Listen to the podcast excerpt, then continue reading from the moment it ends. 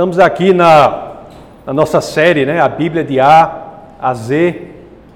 Vamos falar hoje sobre o livro de Juízes e ver como o livro de Juízes se relaciona ou aponta para o evento que comemoramos hoje, que é a ressurreição do nosso Senhor e Salvador Jesus Cristo. No culto passado, nós estávamos falando sobre uma história que é fascinante. Nós vimos ali que Josué, ele reuniu, fez aquele grande evento nacional, reuniu todo o povo de Deus. Era uma conferência nacional do povo de Deus. Ele reúne aquele pessoal ali no lugar, no local chamado Siquém. Está lá na primeira parte do primeiro verso do último capítulo do livro de Josué, que é o capítulo 24, quando diz assim: Depois reuniu Josué todas as tribos de Israel em Siquém. Josué, Josué estava ali para dar a sua última mensagem ao povo de Deus. Ele faz essa conferência nacional, toda a nação, para dar a última mensagem e reúne aquele povo em Siquém. Nós vimos que a escolha do local não foi por acaso, que pelo menos 500 anos antes disso, cinco séculos pelo menos antes disso, outro evento ocorreu ali em Siquém.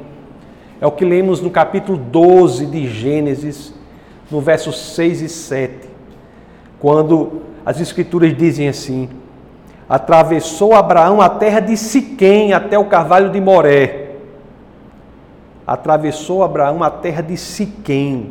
E o que foi que aconteceu ali naquele carvalho, naquela mesma terra em que Josué, cinco séculos depois, reuniria o povo de Deus para essa conferência nacional? Foi ali, de acordo com o verso 7 do capítulo 12 de Gênesis, que o Senhor veio até Abraão, apareceu a Abraão e disse assim: Darei à tua descendência esta terra aquela promessa feita há 500 anos, pelo menos, se realizava agora, nessa conferência de Josué, quando ele reunia o povo e dizia: Foi aqui, há 500 anos, que o Senhor falou com o patriarca Abraão e a promessa de que esta terra seria habitada pela descendência está sendo cumprida agora. É a promessa do Senhor.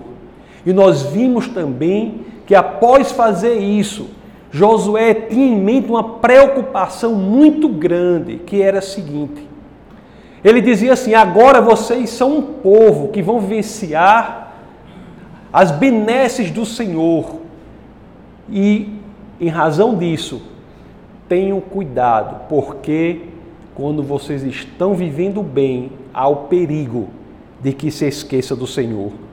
Lá no livro de Josué, capítulo 24, nós vemos versos 13 e 14. Isso está bastante claro. Josué diz assim: Dei-vos a terra em que não trabalhastes, e cidades que não edificastes, e habitais delas, comeis das vinhas e dos olivais que não plantastes.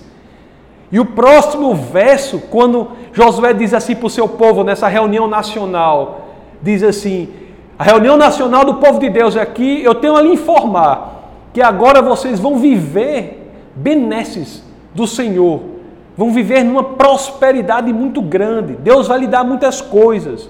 Agora, cuidado, cuidado com o perigo decorrente disso. É o que está no verso 14 do capítulo 24 de Josué, quando ele diz: Agora, pois, temei ao Senhor e serviu-o com integridade e com fidelidade Deitai fora os deuses aos quais serviram vossos pais, da além do Eufrates e no Egito, e servi ao Senhor. E o verso seguinte, conforme vimos, é quando ele termina com aquela passagem que talvez seja uma das mais bonitas das Escrituras. Logo mais eu vou falar sobre uma das passagens que, talvez, passagens que talvez sejam uma das mais tristes. Mas agora, Josué, estou falando aqui das passagens mais bonitas, quando ele diz: no final do verso 15: Eu e minha casa serviremos ao Senhor.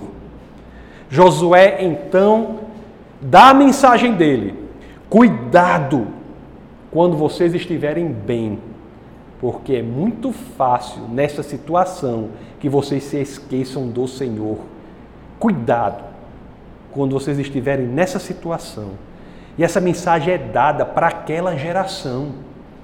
A geração que havia ou nascido no deserto, ou vivenciado os 40 anos no deserto e já estaria aí com seus 60 anos. Essa reunião é feita por povo que havia experimentado a fidedignidade, a fidelidade do Senhor. E Josué dá aquela mensagem, porque mesmo aquele povo que havia experimentado o quão Deus é bom, corria o risco de esquecê-lo quando tudo estivesse bem. Então, essa mensagem de Josué surte efeito.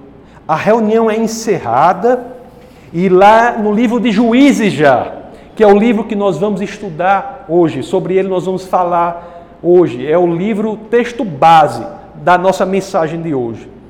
Lá em Juízes, se vocês assim quiserem, podem abrir as escrituras no livro de Juízes, capítulo 2, verso 6.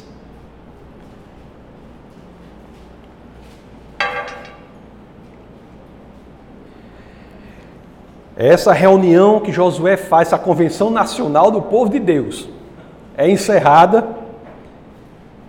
o povo é dispensado, e é isso que fala aqui Juízes 2,6. Diz assim: assim dizem as Escrituras. Havendo Josué despedido o povo, foram-se os filhos de Israel, cada um a sua herança, para possuírem a terra. O verso seguinte, Josué 2,7, vai dizer que aquela convenção surtiu efeito, atingiu o objetivo dela, que era vacinar o povo quanto ao teste da prosperidade. O povo realmente se atendeu à mensagem de Josué. Olha só o que diz o verso 7. Serviu o verso 7 do capítulo 2 do livro de Juízes. Serviu o povo ao Senhor todos os dias de Josué e todos os dias dos anciãos que ainda sobreviveram por muito tempo depois de Josué e que viram todas as grandes obras feitas pelo Senhor a Israel. O verso seguinte, que é o verso oitavo, vai falar que Josué morre aos 110 anos de idade. Ele morre. Diz, o verso 8 diz: Faleceu Josué, filho de Num, servo do Senhor, com a idade de 110 anos. Foi, meus queridos, conforme eu disse a vocês, uma reunião para uma geração que cresceu no deserto. Alguns deles nasceram no deserto. Eles vivenciaram o favor de Deus na vida deles. Eles viram as batalhas, a coleção de vitórias que o povo de Deus teve para a conquista da terra prometida, Canaã. Eles conheciam de perto a fidelidade do Senhor. Mas agora o problema que é tratado no livro de Juízes. Coitado, Josué não podia fazer mais nada contra essa próxima geração, ele já havia morrido.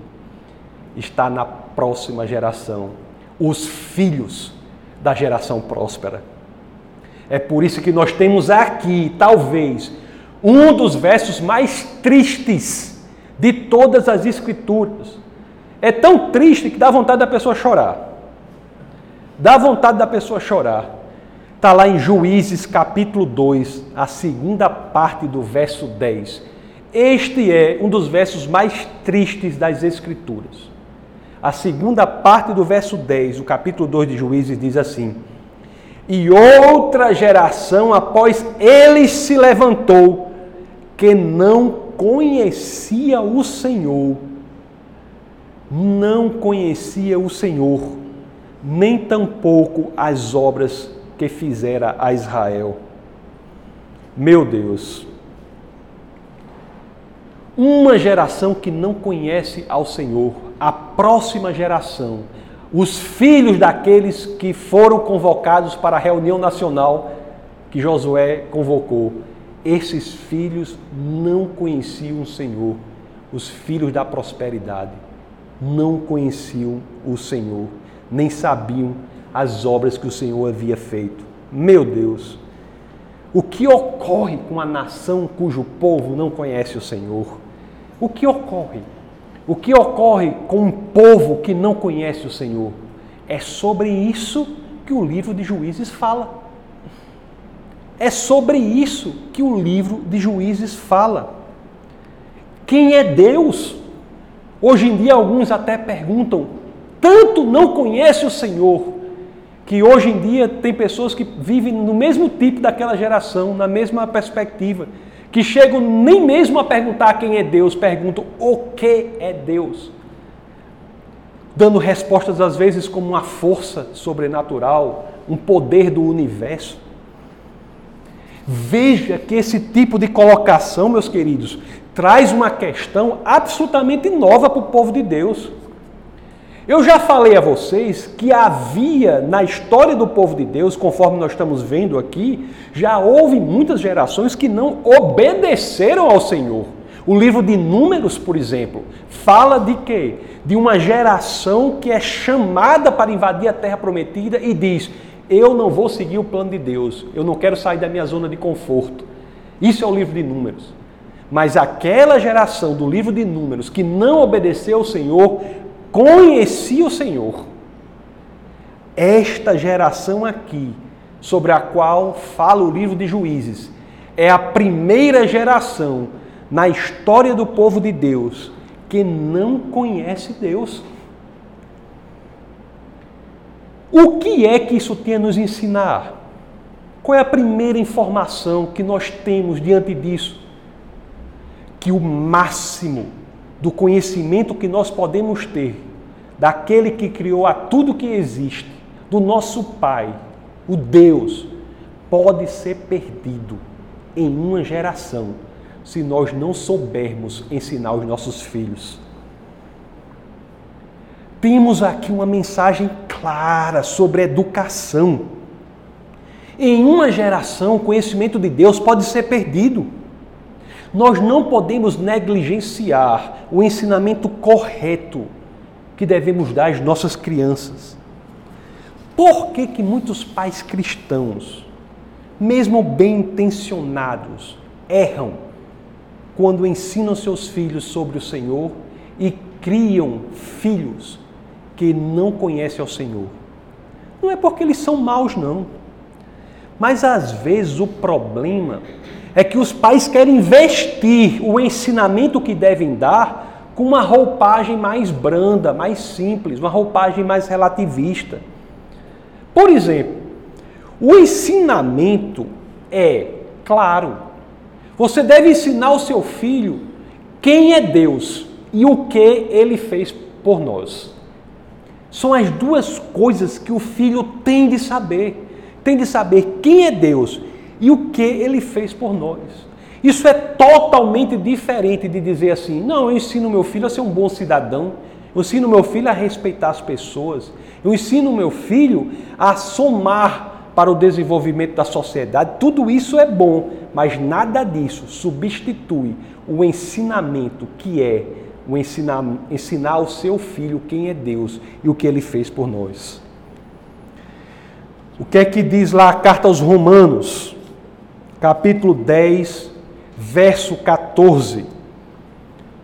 Capítulo 10, verso 14 da carta aos Romanos. O que é que diz? Diz assim: como, porém, invocarão aquele em quem não creram? E como crerão naquele de quem nada ouviram? E como ouvirão se não há quem pregue? Não há educação cristã verdadeira se ela não tiver por foco, por objetivo, ensinar quem é o Senhor e ensinar o que ele fez por nós. Agora, eu vou dizer uma coisa muito importante para os pais, de acordo com as Escrituras. É papel dos pais fazer com que os filhos tenham fé? É obrigação dos pais? É esperado dos pais fazer com que os filhos tenham fé? A resposta bíblica é não. Não é papel dos pais fazer com que os filhos tenham fé e, portanto, não há peso nenhum para os pais se os filhos não seguiram os caminhos do Senhor. O papel dos pais, segundo a Bíblia, a Bíblia é ensinar aos seus filhos sobre quem é o Senhor e o que ele fez por nós. O Espírito Santo, de acordo com o sistema do cristianismo, é aquele que é responsável pelo convencimento do homem. Nós não somos responsáveis pelo convencimento de ninguém. Isso é uma coisa maravilhosa para nós cristãos, porque tira dos nossos ombros qualquer peso de culpa se porventura aqueles a quem ministramos, às vezes por anos, optam por não seguir o Senhor, esse papel não é nosso. Mas a coisa que nós não devemos nos esquecer, um elemento que devemos ter sempre na nossa cabeça é o seguinte: o nosso papel é ensinar sobre o Senhor.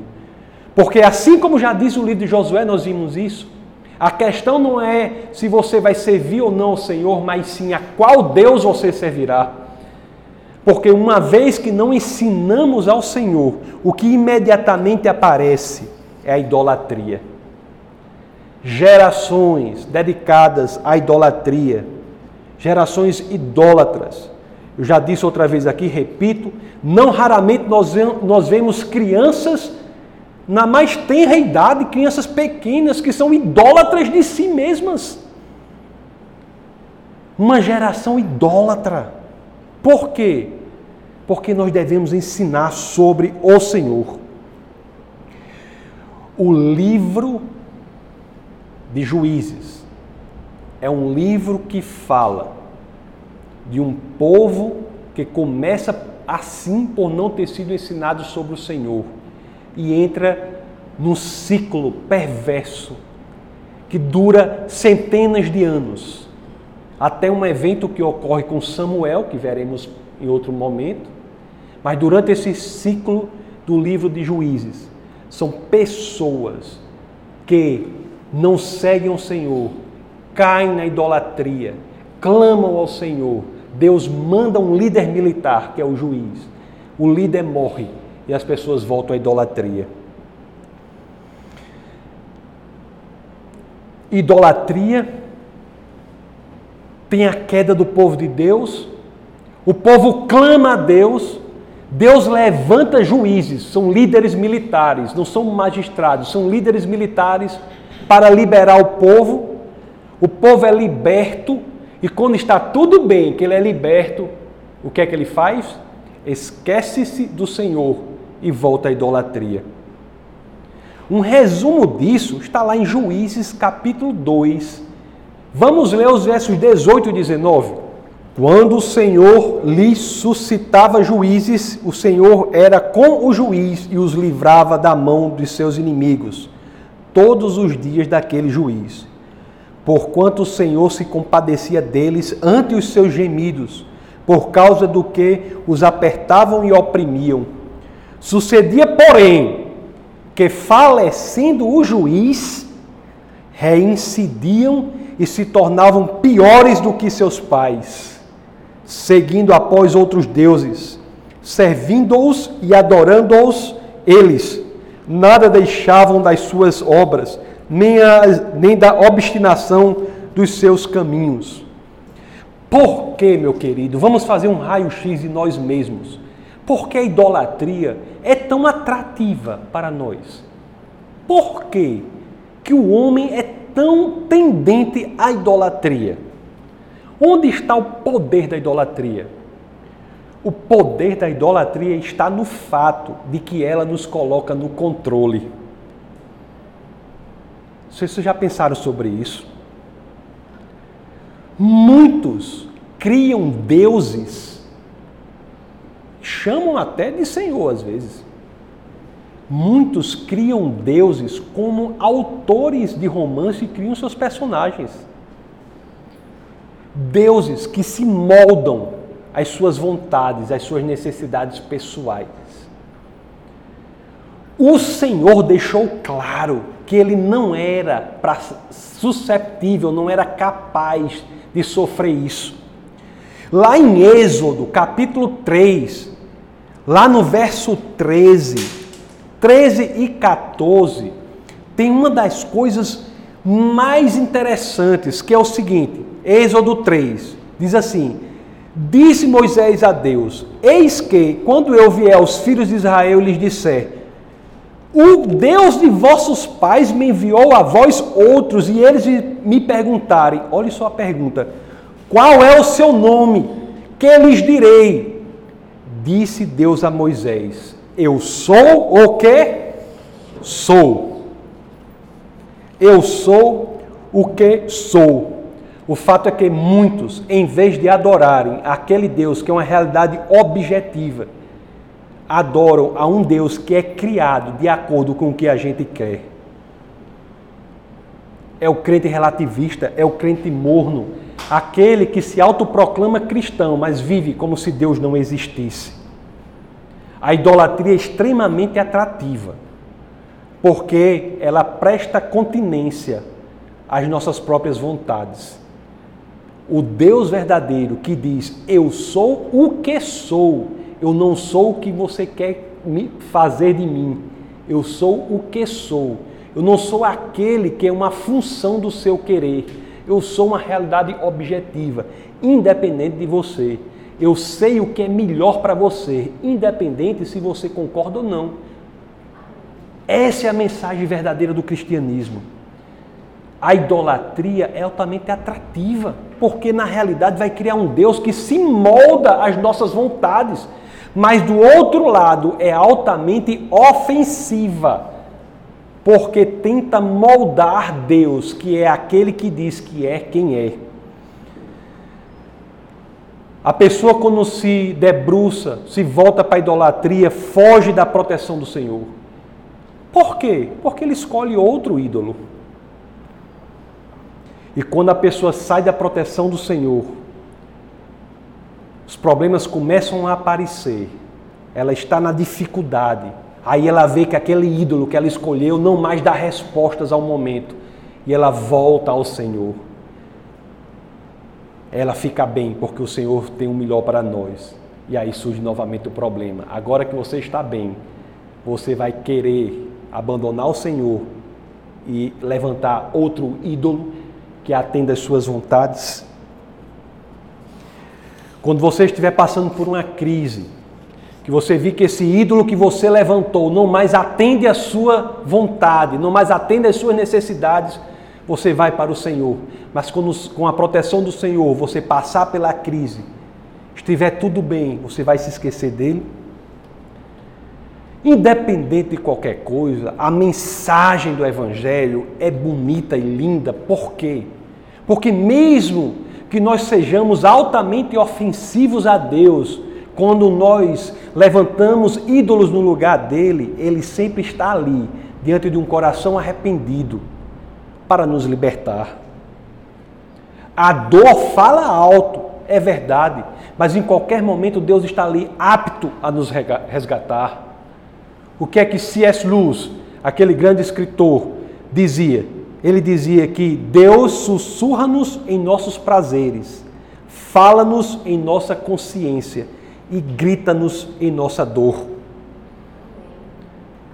Os juízes, meus queridos, os juízes que eram levantados por Deus para mudar as circunstâncias do seu povo, fizeram grande coisa tiraram o povo da opressão. Esses juízes tiveram conquistas importantes. É verdade que eles, juízes, não eram assim, muito, vamos dizer, perfeitos. Você vai ver o juiz, é Ude, por exemplo, me parece mais um assassino covarde. Gideão, por exemplo, Gideão era tão fraco na fé que para ele fazer um negócio da vontade de Deus, ele tinha que confirmar não sei quantas vezes. Eu nunca vi um negócio desse. Um cara, ele, para ele fazer um negócio, tem que confirmar, confirma de novo, confirma de novo.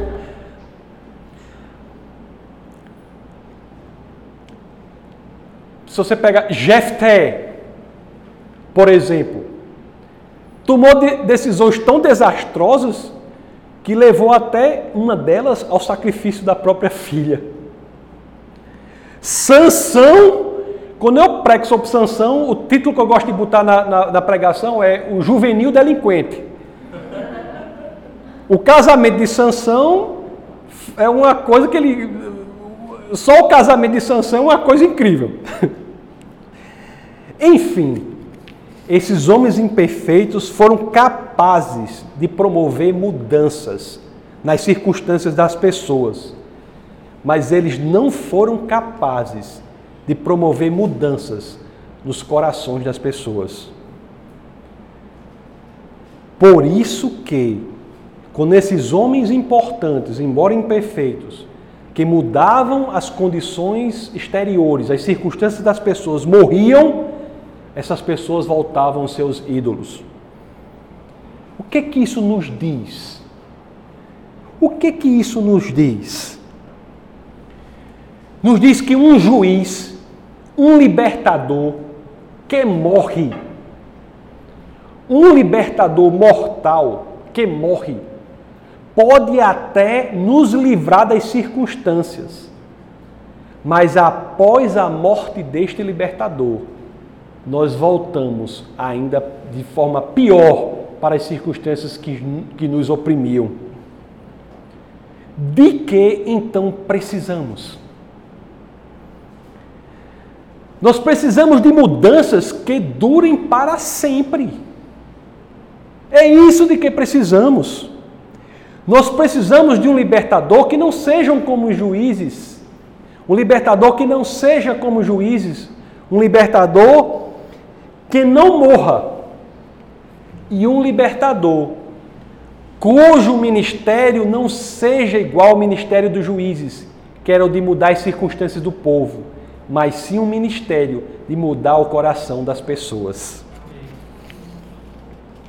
O nome desse novo libertador é Jesus. Eu vou terminar aqui lendo a mesma passagem que Ana leu ao iniciar o culto. Foi Marcos, não foi? Capítulo 16. Vou terminar lendo a mesma passagem. 16, verso 1. Passado o sábado, Maria Madalena, Maria, mãe de Tiago e Salomé compraram aromas para ir embalsamá-lo. E muito cedo, no primeiro dia da semana, ao despontar do sol, foram ao túmulo. Verso 3 do capítulo 16 de Marcos. Diziam umas às outras: Quem nos removerá a pedra da entrada do túmulo? E olhando, viram que a pedra já estava removida, pois era muito grande. Entrando no túmulo, viram um jovem assentado ao lado direito, vestido de branco, e ficaram surpreendidas e atemorizadas. Ele, porém, lhes disse: Não vos atemorizeis, buscais a Jesus, o Nazareno, que foi crucificado. Ele ressuscitou. Não está mais aqui. Vede o lugar onde o tinham posto. Pela primeira vez, pela primeira vez, em toda a história da humanidade, e pela única vez, em toda a história da humanidade, nós temos o fato mais importante já registrado em qualquer livro: é a da existência de um juiz que não morrerá. Ele ressuscitou, quer dizer que ele é qualificado para não ser aquele que devemos ter o receio de mudarmos para a idolatria, porque ele morrerá. Porque esse juiz a quem servimos não morre. E é isso, meus queridos, o fato da ressurreição, que qualifica Cristo como único e verdadeiro Senhor, que comemoramos no dia da Páscoa, no dia da ressurreição, que é o dia de hoje. Vamos orar.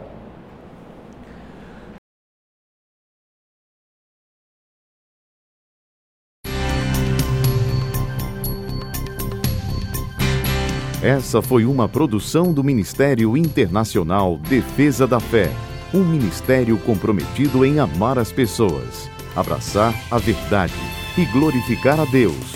Para saber mais sobre o que fazemos, acesse defesadafé.org.